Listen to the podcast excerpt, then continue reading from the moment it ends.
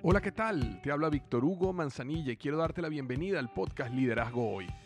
Yo soy el autor de los bestsellers Despierta tu héroe interior y tu momento es ahora.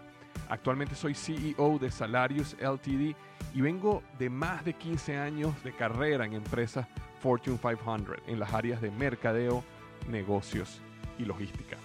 Este es mi podcast, este es tu podcast, donde vamos a discutir sobre desarrollo personal, liderazgo y emprendimiento. Si quieres cambiar tu vida, si quieres crecer, si quieres aprender y lograr tus objetivos, pues prepárate, porque los mejores días de tu vida están al frente de ti.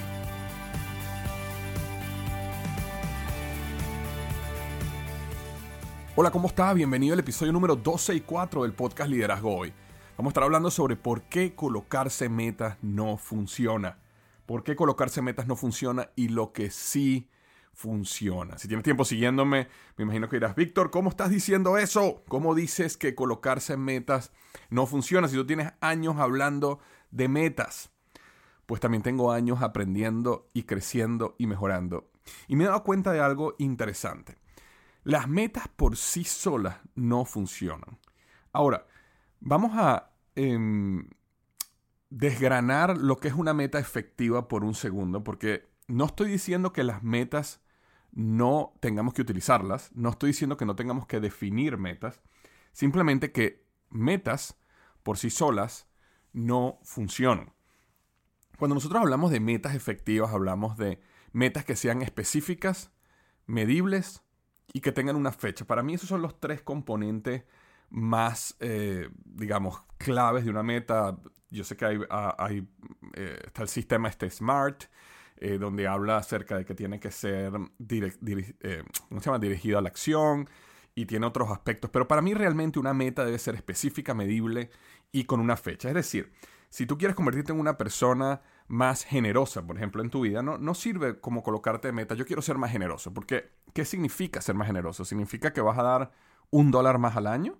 significa que vas a dar 10 mil dólares al año, significa que vas a dar el doble de antes. Eh, entonces uno no debe colocarse nunca metas que sean ambiguas, por eso es muy importante que sea específica. Si yo digo, yo quiero ser más generoso, ¿qué, qué significa eso? Bueno, yo quiero en el año 2021 donar 10 mil dólares a una causa que yo creo, por ejemplo. Entonces ahí la meta es específica, es medible, porque estamos hablando de 10 mil dólares, y estamos hablando que voy a donar, regalar, y tiene una fecha, porque estoy diciendo en el 2021, es decir, antes del 31 de diciembre del año 2021, debería lograr esa meta.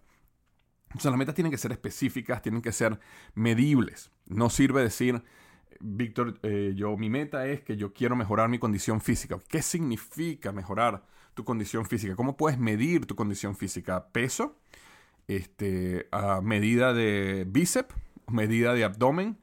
Estamos hablando de eh, que vas a correr 42 kilómetros en 4 horas y media. Entonces, medible, hay que ponerle números de alguna manera para uno saber si está cerca o está lejos. Y por supuesto, el último aspecto una meta efectiva es que tenga fecha. Porque si no, lo que pasa es que no nos comprometemos y no le damos la urgencia que necesita la meta para poder llevarla a la realidad. Entonces, por muchos años hemos hablado de metas, metas, metas. Vamos a colocarnos metas el 31 de diciembre. Vamos a hacer nuestras, eh, nuestros deseos de fin de año. Y el 80% al 90% de las personas dejan todas sus metas a un lado ya en la semana 2 de enero. Entonces, ¿qué está pasando? ¿Qué está pasando? Y lo que yo me he estado dando cuenta, me he dado cuenta a lo largo de mi vida, es que por supuesto que las metas son necesarias. Pero la meta no es la clave, la clave está en los sistemas. En los sistemas que te llevan a ti a construir o a lograr esa meta. Cuando tú piensas, por ejemplo, en un negocio como puede ser, por ejemplo, McDonald's, ¿verdad? McDonald's puede tener una meta de vender tantas hamburguesas, pero McDonald's no vende tantas hamburguesas como meta, sino McDonald's se enfoca, perdón, lo que quise decir es que McDonald's tiene sistemas y esos sistemas incluyen campañas de mercadeo, incluye campañas de apertura de restaurantes, incluye entrenamiento de su personal, incluye muchas cosas que tienen un sistema y ese sistema es el que va a llevarlos a ellos a alcanzar esa meta que tienen de tantas hamburguesas o tantos dólares o lo que quieren lograr en un mes o en un, trimestre o en un año. Entonces, cuando nosotros solo nos enfocamos en la meta, Es como que tú estuvieras en un partido de béisbol y tu meta es ganar el partido de béisbol y le dijeras a todo el equipo, ok, todo el mundo por favor enfóquese en la pantalla donde están los resultados porque tenemos que ganar. Y eso suena ridículo, pero muchas veces eso es lo que hacemos. Muchas veces nos colocamos una meta y solo nos estamos enfocando en ese objetivo, en ese número, en eso que escribimos, que es específico, medible y que tiene una fecha. Ahora, la clave está en cómo nosotros podemos crear ciertos sistemas que nos ayudan a nosotros realmente a llevar a cabo esa meta. Y yo hablo eso un poco en el Planner del Éxito, que es uno de los libros que, yo escribí. Por cierto, si te interesa sobre este tema, puedes siempre conseguirlo en Amazon. Se llama El Planner del Éxito o puedes ir a plannerdelexito.com y ahí puedes saber un poquito más del planner, porque yo ahí hablo básicamente de todo el proceso de cómo transformar esa meta en un sistema.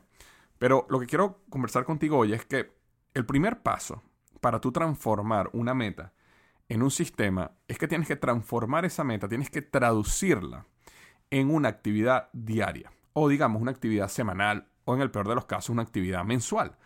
No puedes simplemente quedarte en la meta y eso es lo que yo llamo la meta rezagada. La meta se llama rezagada porque es una meta que no tiene ninguna actividad que te va a llevar allá. Es simplemente tú te vas a enterar en ese momento, en ese día, si lo lograste o no lo lograste. Si tu meta, por ejemplo, es que yo quiero bajar 10 kilos de peso de aquí a 6 meses, yo llamo esa meta rezagada porque cuando tú, tú vas a tener que esperar 6 meses para saber si lo lograste o no lo lograste. Y cuando revises si lo lograste o no lo lograste, ya es muy tarde para corregir, especialmente algo como bajar de peso, por ejemplo.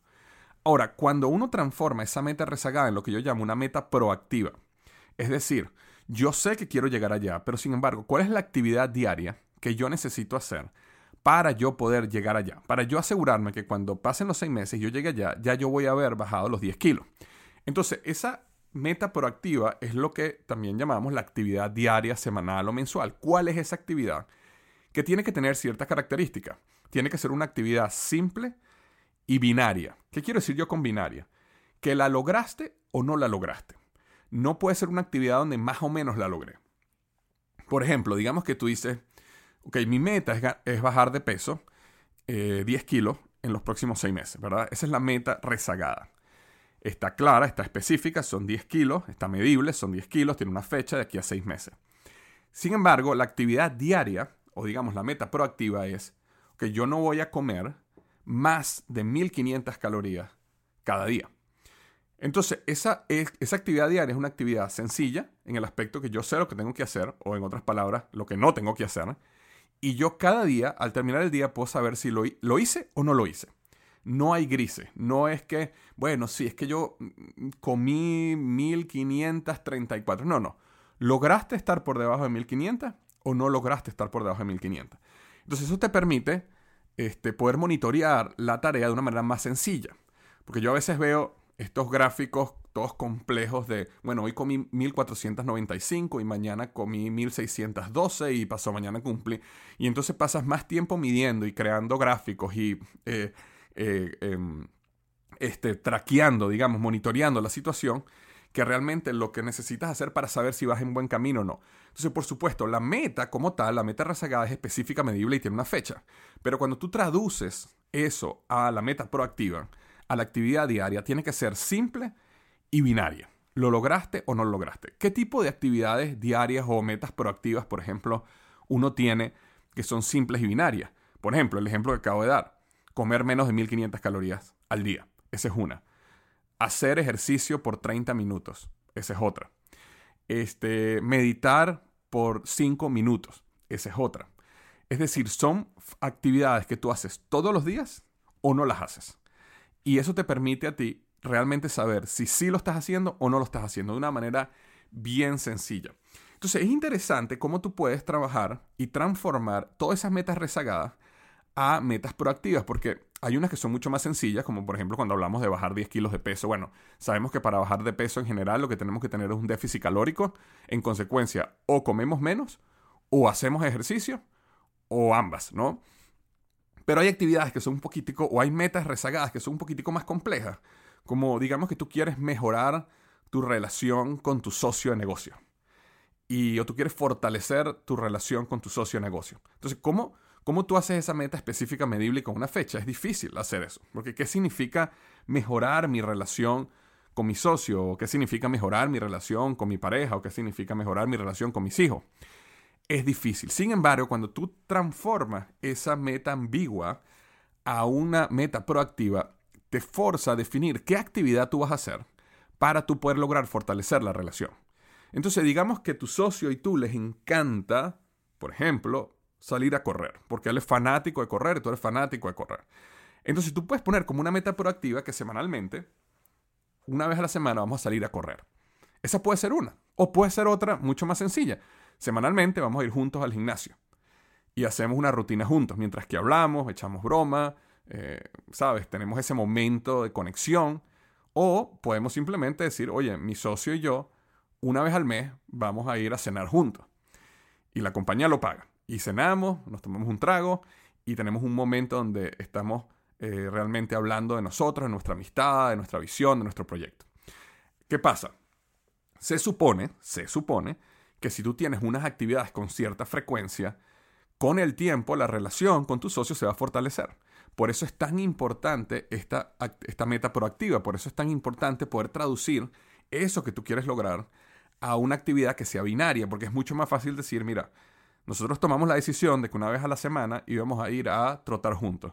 Y resulta que cuando vemos el calendario tenemos dos meses que no vamos a trotar juntos. Entonces no estamos llegando a nuestra meta, no vamos a poder fortalecer nuestra relación en base a este plan que teníamos. ¿Qué hacemos? ¿No?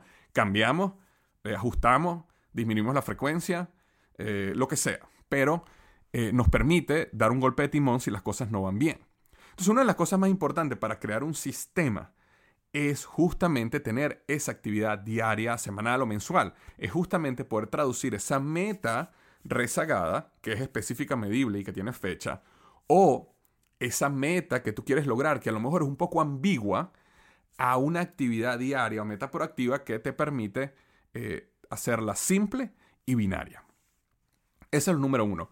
El número dos es que uno debe definir y actuar en cuál es esa meta proactiva que llamamos piedra angular. Y yo lo he hablado varias veces antes. Piedra angular son hábitos o son actividades diarias o con cierta frecuencia que sostienen muchas otras actividades que son positivas para uno. Eh, te doy un ejemplo. Cuando uno sale a hacer ejercicio, naturalmente tú deseas comer más sano. Eh, rara vez, y por lo menos por mi experiencia, yo he salido a correr y cuando termino de correr, por ejemplo, que estoy, termino cansado y tengo hambre, rara vez a mí me provoca irme a parar en un McDonald's para comer.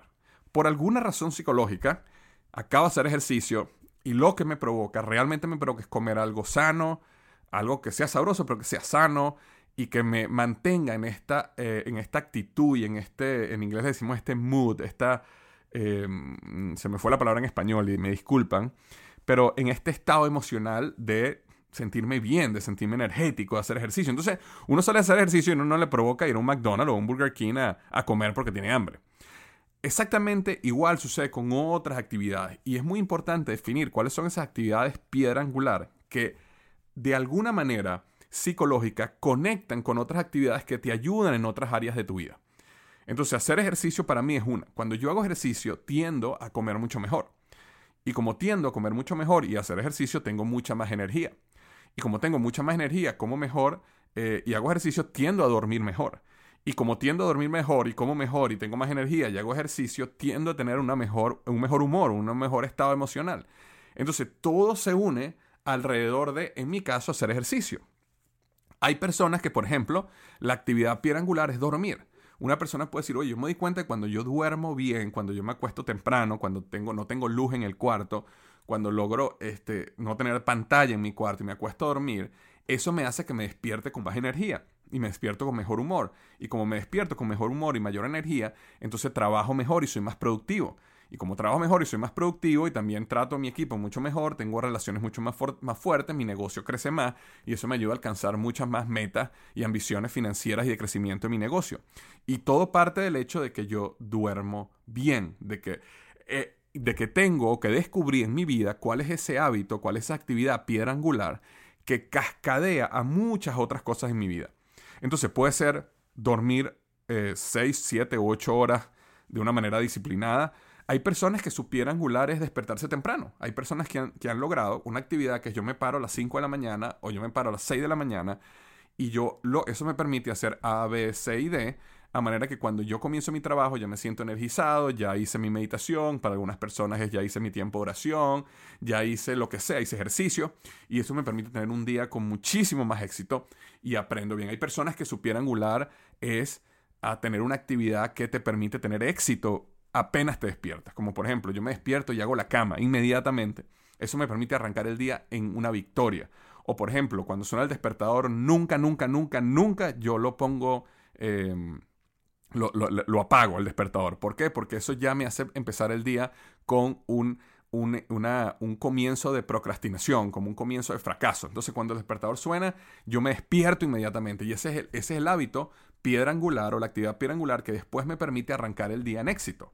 Porque empecé el día en éxito, entonces ahora todo lo que hago lo hago con éxito, voy a tiempo, llego a tiempo a los lugares eh, y todo eso. Entonces, importantísimo detectar en tu vida cuáles son esas actividades que son piedra angular, son actividades que cascadean el bienestar en muchas otras áreas de la vida. Entonces ya te dije varias. Hacer ejercicio para mí es una. Para otras personas dormir a una hora específica es otra. Para, hay personas que despertarse a una hora específica es otra. Hay personas que hacer una actividad apenas se despiertan para comenzar el día en éxito es otra. Todo este tipo de cosas son actividades piedra angular. Entonces, hazte la pregunta, ¿cuál es la actividad piedra angular que yo tengo que me cascadea éxito a otras áreas de mi vida? Y pueden ser varias. Pueden ser varias. De hecho, había una, una actividad piedra angular que este, un amigo tenía, que era que él, cuando él hacía su cama, inmediatamente él colocaba un libro que se está leyendo encima de la almohada de él. ¿Para qué? Para que en el momento que él llegara de vuelta a su casa y se quisiera acostar en su cama, él tenía un libro siempre puesto en su almohada arriba. Y eso lo llevaba a él leer 15 minutos eh, o 20 minutos, lo que fuera, todas las noches antes de dormirse. Entonces, ¿qué pasó? Un hábito que él creó, ¿verdad? Que él empezaba a cascadear el este, tener éxito y sentirse mejor. Ahora, em, hemos hablado de, ¿verdad? Eh, actividad diaria, hemos hablado de meta proactiva, o sea, es decir, hemos hablado traducir la meta rezagada, que es específica, medible y con fecha, o que tiene algún tipo, que a lo mejor es un poquito más ambigua, pero cómo la traducimos a actividades que podemos hacer, medir de manera binaria. Hablamos de actividad piedra angular. También quería hablar ahorita de actividades, hábitos, que conectan automáticamente con otra actividad. Es decir, similarmente a cuando yo digo, cuando yo hago ejercicio, me provoca después comer sano, no me provoca ir a un McDonald's. También hay actividades que tú puedes conectar con otras actividades para crear una cadena de hábitos que son positivos para ti. Y hay muchos de ellos que ya tienes. Por ejemplo, a, través de la, manera como muchos de nosotros fuimos educados, ¿verdad? Cuando, cuando yo me despertaba, lo primero, lo primero, lo primero que mi mamá siempre me decía es, vaya y cepíllese los dientes, ¿verdad? Entonces, uno tiene esos hábitos donde yo automáticamente me despierto y yo no puedo pasar ni un minuto sin me cepillar los dientes. ¿Por qué? Porque es parte ya de mi vida, es parte ya de mi rutina, ya, mi, ya yo me siento eh, sucio si no lo hago inmediatamente. Entonces, ¿qué pasa? Hay hábitos que tú empiezas a conectar. Entonces, por ejemplo, una persona se despierta y apenas se despierta, va al baño, después de ir al baño se cepilla los dientes, después se cepilla los dientes, se limpia la cara, después se limpia la cara, se afeita, después que se afeita se baña, digamos, se afeita si es un hombre, ¿no? Después que se afeita se baña, después que se baña hace esto y has creado una cadena de actividades que ya se hacen parte de ti. Son hábitos, pero son hábitos que conectan uno con otro. Que en el 99% de tu vida no los puedes romper porque ya son parte de una rutina que se creó, una cadena de hábitos. Entonces, ¿qué es lo interesante de estas cadenas de hábitos? Que estas cadenas de hábitos tú las puedes crear también y tú las puedes mejorar también y agregar en esas cadenas de hábitos actividades que a lo mejor te están costando hacer, pero sabes que son importantes para ti. Por ejemplo, el ejemplo que yo di hace unos minutos del amigo que colocaba un libro en la almohada de su cama, eh, puedes llamarlo piedra angular, pero también lo puedes llamar como una actividad conectora. ¿Qué pasa? Él siempre arreglaba su cama, ya era parte de su vida, no se sentía cómodo si no arreglaba su cama. Entonces lo único que hizo fue agregar, colocar el libro en su almohada. Eso hacía que cuando él llegara en la noche leyera. Entonces eso es una actividad conectora, es decir, intencionalmente creas conexiones con actividades que a lo mejor no estás muy acostumbrado a hacer, pero que necesitas agregar a tu vida de una manera consistente para entonces poder beneficiarte de, ese tipo de beneficio. Un, un, ejemplo que una vez yo apliqué, ahorita no, no lo hago ya, pero había una, una época que yo estaba recomenzando a hacer ejercicio. Y entonces una de las actividades conectoras que yo hice fue que cada vez que a mí me sonaba el alarma de que tenía una reunión, eh, yo tenía mi calendario, entonces cada vez que la computadora me decía, en 10 minutos tienes una reunión con tal persona y hacía ese, sonido, yo hacía 10 eh, flexiones. Entonces yo, me, en mi oficina yo me dejaba y hacía 10 flexiones. Entonces, ¿qué pasaba? Yo hacía mis 10 flexiones y iba a mi reunión. Eh, si yo estaba en otra reunión y no podía, no importaba, pero si yo tenía un tiempo antes y sonaba la alarma y yo estaba sin reunión en ese momento, yo hacía 10 flexiones. Entonces, ¿qué pasaba? Se convirtió en un hábito automático. Entonces, cada vez que sonaba, yo hacía 10 flexiones. Había días que tenía la oportunidad, porque tenía 3, 4 reuniones, que hacía 40 flexiones, había días donde hacía 100 flexiones y terminaba destruido, pero poco a poco se empezó a crear en mí el hábito de volver a hacer ejercicio, de volver a hacer flexiones, porque la conecté con una actividad que ya yo tenía de todas maneras, que ya sucedió en mi día, y entonces me permitía recordarme que tenía que hacer eso y me permitía activar y agregar algo a mi, a mi vida que em, me, permitía progresar en lo que yo quería progresar. Entonces, por ejemplo, digamos que tú tienes este hábito eh, donde tú dices, ok, yo me despierto, Inmediatamente cuando yo me despierto, voy al baño, me cepillo los dientes, después, en caso que seas un hombre, me, afeito y después de afeitarme, me baño, ¿verdad? Entonces tú pudieras poner simplemente un hábito donde tú vas a decir, bueno, mira, yo me despierto, yo voy al baño, yo me cepillo los dientes, yo me afeito, si soy hombre, y después de afeitarme, yo voy a meditar un minuto nada más, un minuto. Simplemente voy a meditar un minuto. Y después me baño. Entonces, ya ese hábito empiezas a agregar la meditación en tu vida porque la, lo metiste en el medio de una cadena de hábitos que ya tú tienes de por sí. Eh, otro ejemplo perfecto puede ser, digamos que tú ya tienes una cadena de hábitos que es que tú bajas a tu, a tu vehículo, te montas en tu vehículo, manejas a la oficina y, eh, y, y, cuando estás en tu vehículo, lo primero que haces es que prendes la radio y escuchas las noticias. Entonces tú puedes agregar ahí y decir, ok, yo quiero escuchar las noticias, pero antes de escuchar la noticia, voy a escuchar un podcast de desarrollo personal o voy a escuchar 10 minutos de un audiolibro y después pongo las noticias. Entonces, eh, agregas a tu vida y empiezas a crear, eh, a meter en esa cadena de actividades una actividad que tú sabes que te va a ayudar. Entonces lo haces como, como una manera de engañar al cerebro. Es una manera como que ya existe esta cadena de actividades, déjame meter una que yo sé que es positiva y me va a ayudar a que cuando esa cadena se empiece a fortalecer nuevamente y mi mente, mi, mi cerebro empiece a crear todas esas conexiones neuronales y se vuelve a crear un hábito de esa actividad, entonces imagínate, ya tienes la actividad como parte de tu rutina y consecuencia, imagínate el progreso que tú vas a tener si tú logras, por ejemplo, meditar por un minuto por los próximos 365 días en el año que te queda enfrente. O imagínate si tú puedes escuchar 10 minutos de un audiolibro por los próximos, no sé, 200 idas al trabajo que tú tengas. Ese tipo de cosas ayuda muchísimo porque al final, nuevamente, no estamos hablando de tener una meta, porque una meta sola no funciona. Estamos hablando de crear un sistema. Un sistema.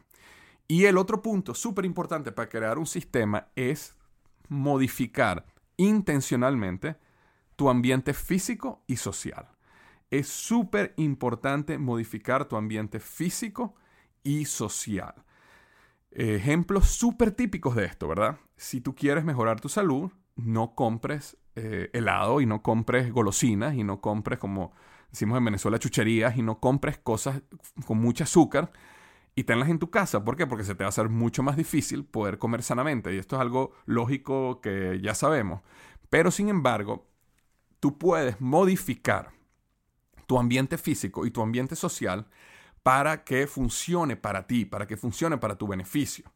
Entonces, imagínate que de repente en tu hogar tú tienes, em, tú descubres que tienes ciertas cosas en tu casa que no te ayudan a dormir bien, como por ejemplo, oye, tengo un televisor en el cuarto. Y cuando yo llego a mi cuarto, lo que hago es prender la televisión y entonces está esa luz y no me permite dormir bien. O, por ejemplo, cuando me pongo a ver las noticias en la noche, me acuesto a dormir y estoy soñando en todas las malas noticias que vi antes de dormir. Entonces tú puedes modificar tu ambiente. Modificar tu ambiente significa a lo mejor sacar el televisor de tu cuarto y ponerlo en otro lugar, en otro cuarto o en la sala, donde cuando tú quieras ir a ver televisión, cuando quieras entretenerte, vas a ir a ese lugar y te entretienes ahí. Eso es simplemente un ejemplo. Hay personas que, que, toman la decisión de En mi, en mi cuarto no entro con teléfono, por ejemplo. Eso es uno de los hábitos que yo he tratado de desarrollar. Es decir, no, no dejar que el teléfono esté en el cuarto, sino dejarlo afuera. A manera que cuando entres al cuarto no estás viendo pantalla, no tienes en tu mente esa ansiedad y eso de que quién me habrá escrito, quién me habrá texteado, estará pasando algo, déjame ver las noticias, no tengo ahorita mucho sueño, déjame prender el teléfono un ratico mientras que me relajo. Todo este tipo de cosas no ayudan a tener un mejor sueño, no ayudan a disciplinar al cuerpo en cómo relajarse y dormir. Entonces, eh, tú puedes modificar tu ambiente de manera que en tu ambiente se te haga más difícil las cosas que no quieres y más fácil la que si quieres. Igualmente sucede con tu eh, aspecto social. Es decir, hay, hay veces donde necesitas modificar tu círculo social porque no te está ayudando a lograr las metas que tú quieres lograr. O tienes que agregar o unirte a otros grupos sociales porque te van a ayudar a poder llegar a donde tú quieres llegar. Si tú tienes un grupo de amigos que, o te unes a un grupo de personas que todos son corredores, es mucho más fácil que en ese grupo social las reuniones que se hagan, a los lugares donde vayas, a las conversaciones que tengan, siempre te van a motivar a hacer ejercicio, a sentirte bien, a comer sanamente. Todas esas cosas te van a ayudar a llegar a la meta que tú quieras. Ahora, imagínate que tú eres una persona que está trabajando fuertemente en tratar de salir de deudas, estás trabajando fuertemente en querer em, crecer financieramente y resulta que estás con un grupo de amigos que son completamente gastivos y que quieren salir todos los días o todas las semanas a restaurantes y que gastan un dinero en, licor o, y que se compran cosas que no necesitan y que todo el tiempo están hablando de lo último que se compraron y el nuevo gadget y el nuevo electrónico y el viaje que van a hacer ahora y ahora. Entonces, ¿qué pasa? Si tú eres una persona que estás buscando ahorrar, estás buscando crecer, estás buscando salir de deuda, si tú tienes un grupo así, naturalmente el sistema social, el ambiente social te va a forzar y te va a guiar a tomar decisiones que van a ser a lo mejor en detrimento de tu futuro financiero. Entonces, es importante entender ese tipo de cosas. Entonces, y ojo, no estoy hablando de que no te asocies con personas que tienen más éxito que tú, porque eso es, eso es completamente contrario a lo que quiero decir. Por supuesto que es importante asociarse con personas que tienen mucho más éxito que tú. Yo tengo grupos de mastermind y personas que tienen mucho más dinero que yo, mucho más éxito, pero muchísimo más éxito que yo. Y por supuesto, cuando ellos hablan de sus vacaciones, cuando ellos hablan del carro que se compraron, cuando ellos hablan de la casa donde ellos viven, están completamente a otro nivel, al nivel donde estoy yo. Pero es diferente, porque no es un grupo social en el cual yo estoy tratando de ser igual a ellos. No es un grupo social donde yo estoy tratando de eh, eh, eh, elevar mi nivel de gasto para poder pertenecer a ese grupo, sino que intencionalmente yo estoy en un grupo de personas mucho más exitosas que yo porque yo quiero aprender, porque quiero motivarme, porque quiero inspirarme, porque quiero retarme a eso. Pero eso no quiere decir que yo voy a salir mañana a comprarme un Porsche aunque, aunque pueda pagarlo, pero eso significa que básicamente entro en una deuda gigantesca y que básicamente eh, pongo en riesgo toda mi vida financiera. No voy a hacer eso. Pero sí me ha pasado que he estado con grupos de amigos que son en extremo gastivos, que siempre están gastando, que siempre quieren ir al restaurante, que siempre se compran la última cosa, que siempre están... Y son personas que ellos mismos están en deudas constantemente y ellos mismos están en una situación financiera incorrecta o no la que yo quiero tener. Y, estando dentro de ese grupo de manera consistente, tú también tienes que gastar a ese mismo nivel y eso no te permite a ti dar el paso y crecer al nivel que tú quieres crecer. Entonces, al final, lo importante y lo que te quiero dejar con este episodio del podcast es que la pregunta que tienes que hacerte es cuál es el sistema que va a sostener mi progreso para yo poder transformar mi potencial en resultado. ¿Cuál es el sistema que va a sostener mi camino de aquí a la meta rezagada que yo quiero llegar? Y cada una de esas metas en las diferentes áreas del desarrollo humano, en tu área de la salud, en tu área de relaciones, en tu área profesional o de negocios, en tu área de las finanzas, en tu área espiritual o mental, o inclusive en tu área de entretenimiento, necesita tener un sistema conectado abajo, un sistema de actividades diarias, un sistema donde tengas claramente definido cuáles son esas actividades piedra angular, un sistema donde tú puedas agregar actividades importantes en medio de esas actividades conectoras para que te permitan hacerlas de manera diaria y por supuesto que tú tengas control e intencionalmente crees no solo el ambiente físico de tu trabajo, tu oficina, tu casa, tu vehículo, sino también el ambiente social. con tus amigos y con las personas con que tú te asocias. Y cuando tú creas ese sistema, entonces ahora sí las metas funcionan. Porque ahora sí tienes un sistema que te está llevando. Ahora no, eres que, ahora no es que estás en un juego de béisbol y que tienes a todo el equipo mirando la, pantalla donde dice los resultados. Ahora tienes un equipo de béisbol donde claramente cada jugador sabe qué es lo que tiene que hacer, dónde tiene que colocarse, qué es lo que van a hacer si esto sucede, cuáles son las actividades que tenemos que hacer para que al final del noveno inning, cuando miremos la pantalla, la pantalla nos diga, ganamos. Esa es la idea. Así que muchísimas gracias. Espero que este episodio te haya ayudado muchísimo. Una cosa rapidita en terminar, súper importante, es lo siguiente. Quería contarte de que mi nuevo libro emprendedor, Conquista el arte de los negocios, ya salió a la venta. Es eh, mi más última obra, digámoslo así, y es un libro donde básicamente yo enseño los modelos y sistemas para poder construir negocios con éxito.